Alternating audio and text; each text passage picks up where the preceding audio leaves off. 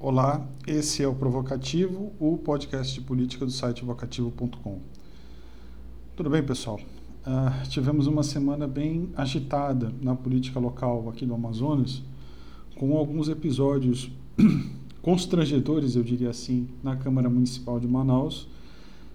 Uh, desdobramentos importantes envolvendo o governador Wilson Lima, que foi denunciado pelo Ministério Público Federal e a instalação da CPI da pandemia no Senado, que terá como presidente o senador Omar Aziz, que é ex-governador do Amazonas e senador pelo Estado. Começando pela, pelos episódios que ficaram é, geraram uma certa polêmica aqui na cidade, envolvendo dois vereadores da Câmara Municipal de Manaus, o William Alemão, do Cidadania, e a Glória Carratti, do PL. Ah, o primeiro, ele viralizou na, principalmente no Instagram, fazendo aquela dancinha que, me desculpe, mas eu perdi agora o, o nome do autor, do cantor de brega que faz essa, que tem essa música. Todo mundo está fazendo, dançando de três em três. Ele viralizou com essa, ele fez uma versão no gabinete né, e gerou uma certa polêmica, inclusive por estando sendo uh, passou a ser investigado por suposta quebra de decoro parlamentar. Para quem não sabe, o alemão ele é proprietário de uma, de uma casa noturna aqui em Manaus chamada uh, Porão do Alemão e ele ganhou uma certa notoriedade na campanha eleitoral de 2020 por defender o fim do isolamento social uh, por causa da, da, dos negócios de bares e restaurantes que estariam sendo afetados. Né? Basicamente, ele ganhou muita notoriedade com isso e acabou se elegendo sem não ter absolutamente nenhum tipo de relevância política no cenário local uh, nos últimos anos. Nunca teve, na verdade. Né? Enfim. E a Glória Carratti, que é outra, é outra vereadora que ganhou as manchetes porque ficou fazendo comentários sobre Big Brother Brasil na, na Câmara Municipal de Manaus, um episódio, parece que dois caras se beijaram sem roupa na frente das câmeras. Ela, ela é, se defendeu dizendo que não era homofobia, era que é apenas por conta da nudez dos caras. Isso mostra muito bem que nós temos uh, políticos locais completamente desconectados da realidade. Mostra que a gente tem pessoas que não sabem uh, de, o que tem de relevante na, na sociedade para trabalhar em cima disso. Por exemplo, uh, desde janeiro, quando voltaram, aliás, desde fevereiro, quando voltaram os trabalhos na Câmara, a, a CPI, que poderia investigar, por exemplo, corte de, de energia na cidade, não avançou. Você não tem projetos de relevância, você não tem fiscalização em cima, por exemplo, da vacinação na cidade, que foi alvo de, de, de, de favorecimento no começo pela, pela Prefeitura do, de Manaus. Você não tem absolutamente nenhuma ação efetiva dentro da Câmara. Uh, uh, reforça a ideia de que a gente precisa uh, criar uma educação política e eleger representantes melhores, né, infelizmente eu acho muito menos uh, ofensivo e uh, grave essa dancinha do alemão, embora eu, eu, não sei se isso se encaixe necessariamente em quebra de decoro, talvez até se encaixe, do que ele ficar uh, propagando o fim do isolamento social em detrimento de bares. Isso para mim é muito mais grave, muito mais sério e, e, e mostra muito bem o nível dos nossos parlamentares. Enfim. Bom, Agora a gente vai falar um pouco sobre uh, os novos desdobramentos envolvendo o governador Wilson Lima essa semana. Como a gente adiantou semana passada, uh, lembra quando eu falei que por mais que o governador posasse com o Bolsonaro, o ministro da Saúde e outros uh, integrantes do governo federal, ele não estaria salvo? Não deu outra. Na segunda-feira, a, procuradora, a vice, vice-procuradora-geral da República, Lindora Araújo, entrou com, é, denunciou o governador, o governador e mais alguns integrantes do governo, a notícia está no site, por uh, irregularidades na condução da pandemia. Todo mundo sabe que o Wilson Lima é alvo de investigação por suposta uh, compra superfaturada de respiradores. É, isso foi, ele foi alvo, inclusive, da Operação Sangria em abril do ano passado e responde por isso até hoje. E a situação tende a se complicar ainda mais porque a minha colega e amiga Rosane Carvalho, do UOL, deu um furo essa semana que conseguiu é, fortes. É, é, em uma reportagem para o UOL, ela conseguiu estabelecer que foi o Wilson Lima que indicou o empresário da loja de vinhos que comprou esses respiradores, que tende a complicar ainda mais a situação dele nas próximas semanas. Até porque é, ele provavelmente vai ser convocado juntamente com o Davi Almeida, talvez até o Arthur, eu não sei como é que vai ficar essa, esse caminhamento, pela CPI da pandemia no Senado. Já que a gente sabe que o Amazonas passou por dois, duas ondas muito severas e teve tem hoje a maior a taxa de mortalidade por milhão de habitantes do país. Então isso vai recair certamente sobre o Wilson Lima, bem como o colapso no fornecimento de oxigênio em, em janeiro. Resta saber, o tempo vai dizer agora, até que ponto ele vai se seguir fiel ao Bolsonaro. Porque essa, eu sempre disse que essa, esse episódio de janeiro, aqui no Amazonas, ele tem uma série de, de elementos que podem gerar consequências práticas para muita gente. Não sei se provavelmente o Bolsonaro não vai, não vai ser atingido diretamente por conta disso. Mas, por exemplo, a questão da, do colapso do oxigênio, se, se ficar comprovado que o Ministério da Saúde foi avisado e não agiu deliberadamente, isso vai cair na conta do Pazuello. Né? Pazuello, que por sinal foi flagrado essa semana sem máscara aqui em Manaus, no, no, em um shopping. Nós publicamos a foto no Twitter, acabou viralizando também. Enfim, o fato é que essa denúncia por parte do Ministério Público Federal, eu não sei se isso vai gerar alguma reação do Wilson Lima e perceber que se ele espera ser poupado por ser aliado do Bolsonaro, ele vai quebrar a cara. Já está mais do que comprovado que a primeira figura que vai ser usada no discurso político da, da, dos governistas na CPI vai ser, vai ser ele.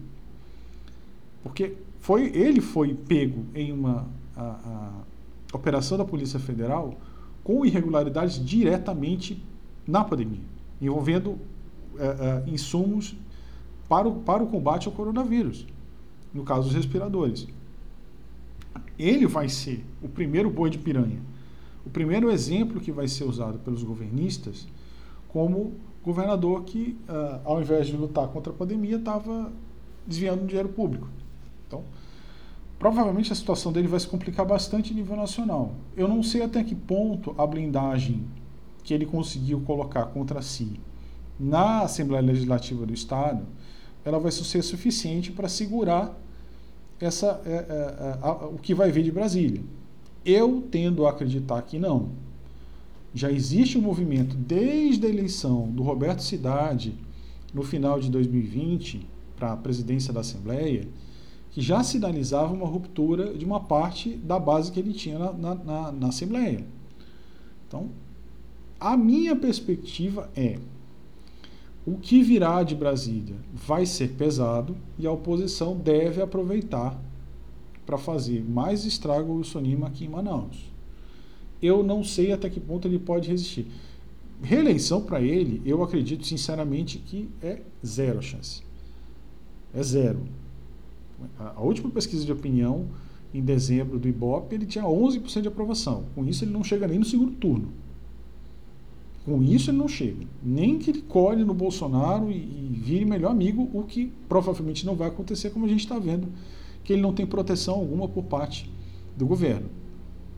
Então, a minha, a minha, a, o que eu encontro, o que eu vejo de perspectiva é quando chegar a hora desse depoimento em Brasília, que ele fatalmente vai ser, vai ser convocado ele vai ser amassado pelos, pelos senadores, principalmente de oposição, a, a, as consequências dele é, sobre ele a, a partir disso vão ser devastadoras. Eu não vejo como ele pode sustentar depois disso. Mas, com política, a gente sabe que as coisas mudam muito rápido. Não dá para ter 100% de certeza. Aliás, é, essa Lindora Araújo, essa subprocuradora, ela já, eu disse vice, desculpa, é subprocuradora, tá? Ela tem se colocado em rota de choque com os governadores Então, provavelmente ela vai gerar muitos problemas por aí para outros no futuro, muito, no futuro breve. Né?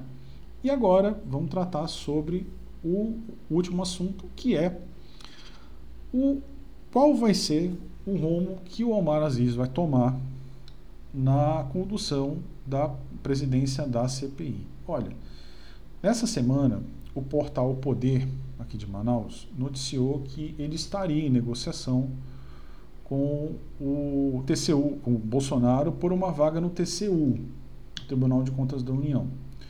Ele depois negou essa informação, disse que no próprio site, e disse que isso não ia acontecer, enfim, que ele vai ter uma atuação isenta. Uh, eu acho que a questão não é tão simples assim. Por quê? A gente está lidando com um cenário que tem que levar em conta também o partido do Omar que é o PSD, do, Gilberto Kassab, por sinal.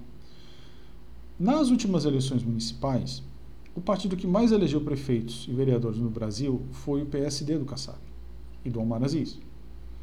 E a gente sabe que a partir do momento, do momento que essa CPI pegar, pegar para valer, que as discussões começarem com tudo, vai ser lá para meio de junho, julho, ou seja, já em contagem regressiva para a campanha para as eleições, eleições gerais de 2022.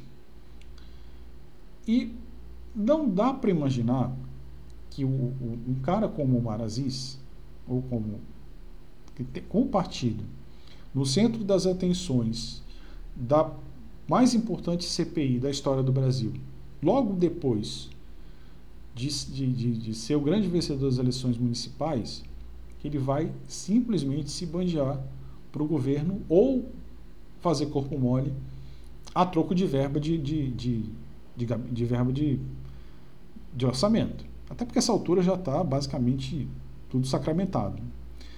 A, a, o que vai nortear, o orçamento já está fechado, o que vai nortear a condução da pandemia, dessa CPI e a, o comportamento do PSD e, consequentemente, do Omar Aziz é a perspectiva de 2022.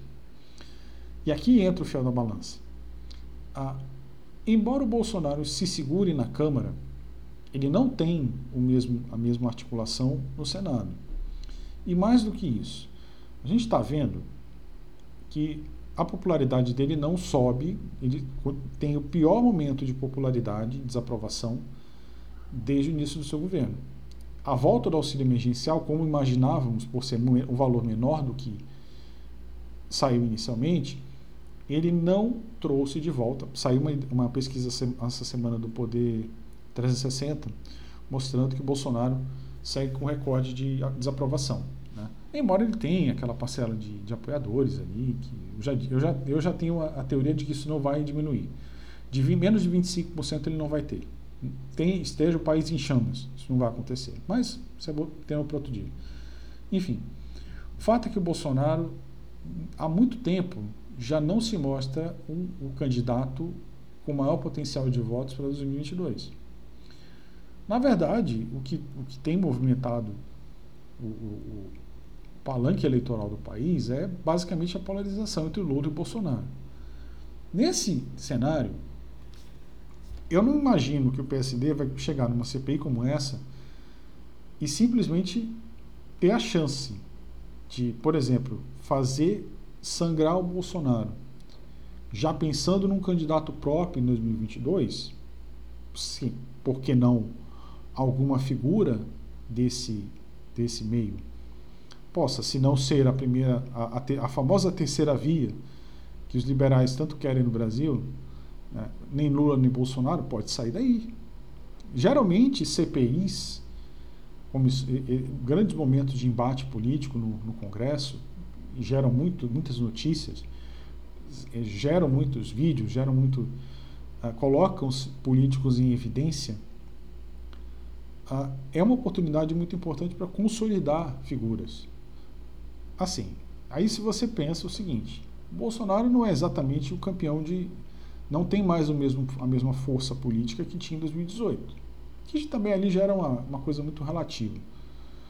Você tem o Lula no horizonte, que é, um, é uma figura de conciliação, uma figura que tem um bom trânsito no Congresso. Né? É uma figura muito mais palatável para diversos setores. Você tem aquele, aqueles antes que são um grupo mais radicalizado. Mas, no geral, o Lula tem um bom trânsito com todos os partidos, exceto aqueles que são mais extrema-direita mesmo. Então, eu entendo o seguinte, que a, a, a condução da CPI ela vai ser no sentido de dar tempo. Ela vai apurar o que eh, os focos mais escandalosos do, do, do, da condução do governo federal e vai ver como ele se comporta. Vai ver também como se comporta o cenário político geral. A minha perspectiva é a seguinte: a, a tendência é que a economia piore, porque a vacinação vai atrasar. Isso é um fato, já está consolidado. Porque não tem vacina. O governo não fechou a compra quando deveria e agora não tem vacina. Ou seja, a, a, a pandemia vai continuar agravada. Pior, tem outra coisa. Com o agravamento da pandemia na Índia, a produção e a distribuição de insumos para vacinas tende a ter um problema, ser um problema sério. Não só para o Brasil, mas para o resto do mundo inteiro. Então, a tendência é que a pandemia no Brasil, principalmente, continue agravada por pelo menos até o final desse ano. Claro, você vai ter, por exemplo, a vacina, da, as vacinas chegando do, do segundo semestre, da Pfizer, da, da, da Janssen, você vai ter a da mais, da AstraZeneca, a Coronavac, enfim. Você vai ter um número maior de vacinação. Mas ainda é um, é um valor que não vai permitir que você retoma a economia, como por exemplo estão fazendo Israel e Estados Unidos. Já planejam, inclusive, liberar geral. Então, isso não vai acontecer no Brasil esse ano. Então, uma tendência de depressão econômica severa.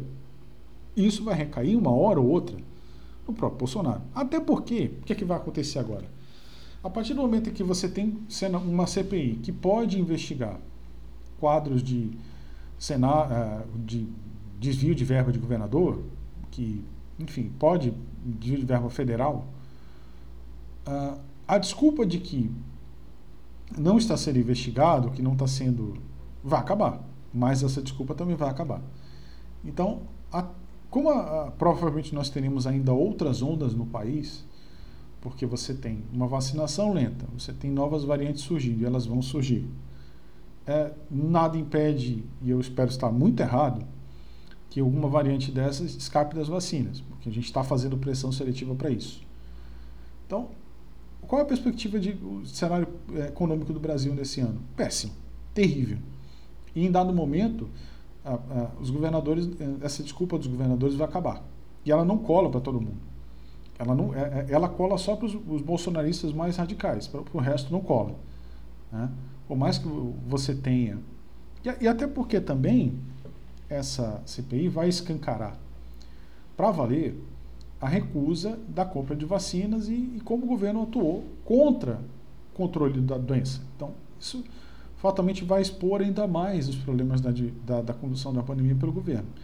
Então, diante de todo esse cenário, que deve ser de depressão econômica, de agravamento da pandemia, outras circunstâncias iguais a que a gente teve em Manaus em janeiro desse ano podem acontecer em outros locais, inclusive na própria Manaus.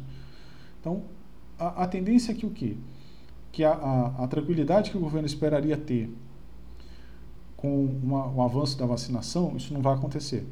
Então, a gente vai ter um cenário complicado no segundo semestre. Aí você tem a prova, provável, em dado momento, o auxílio, esse auxílio que já é, é mínimo, vai acabar.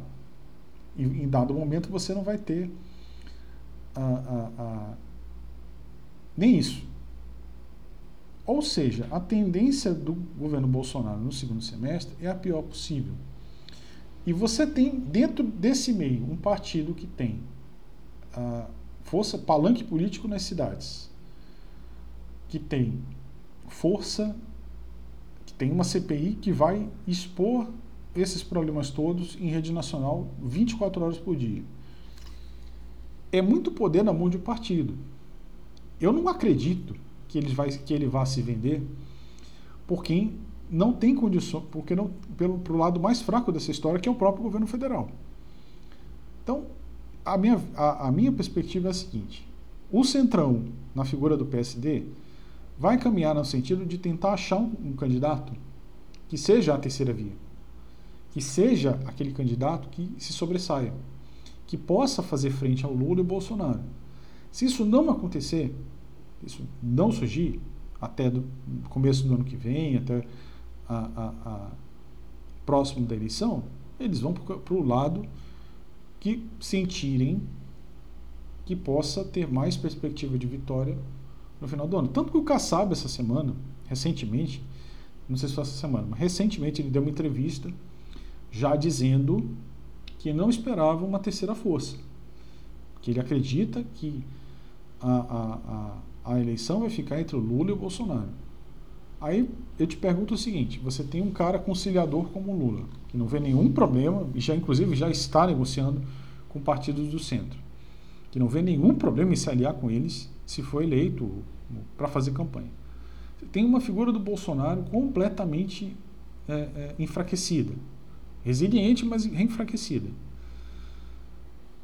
Para onde você acha que um cara pragmático como, como o Kassab vai pender? Eu acho complicado. Né? Então, eu não acredito que o cara. Entra também nessa história o próprio interesse político do Omar Aziz, ano que vem. Ele, ele, ele afirmou para o Portal Poder que ele quer ser reeleito senador. Uma boa atuação na pandemia garante, na, na, na CPI, garante isso para ele. Até porque ele tem bastante força aqui ainda. Mesmo o episódio envolvendo o Zé Melo não colou nele. O Zé Melo, ex-governador da Amazonas, que foi preso. Uh, a Maus Caminhos não colou nele. Não é uma coisa que tenha pego, uh, arranhado a imagem dele diante do eleitor. Ou seja, ele já tem muita força. Talvez ele possa até pensar em voltar ao governo, não sei, ou ser reeleito, ou vai saber uma vice-presidência, aspirar uma vice-presidência, por exemplo, não sei. Ah, dependendo da, do, do, quanto ele sairá forte, quanto ele ganhará de destaque nessa CPI, eu não sei. Ele é um, veja, o Omar às vezes é um cara que tem força aqui no norte, tem, um, tem uma, uma pegada, uma experiência na questão da, da, segurança pública, ele tem um apelo da segurança pública, ele já tem, fez, ele fez as campanhas dele em cima disso, que traz muita, muito interesse para uma parte do eleitorado. Enfim, é um cara que tem uma, uma, uma experiência em Brasília. Vai que né, ele se sai tão bem que ele começa a sair maior do que ele entrou. E pode ter interesse em voos ainda maiores do que um cargo no TCU eu não, eu não descarto. Né? Ou, se não a vice-presidência para ele, poderia ser a vice-presidência para o PSD. É uma possibilidade também. Então, eu não acredito, isso não está escrito na pedra, mas eu não acredito que o Omar vai simplesmente ceder ao Bolsonaro por um cargo, verbo ou coisa parecida. Eu não enxergo dessa forma, mas eu posso estar enganado, enfim. Então é isso, pessoal. Tenham todos uma boa semana, continuem acessando o Vocativo e a gente volta na semana que vem. Forte abraço.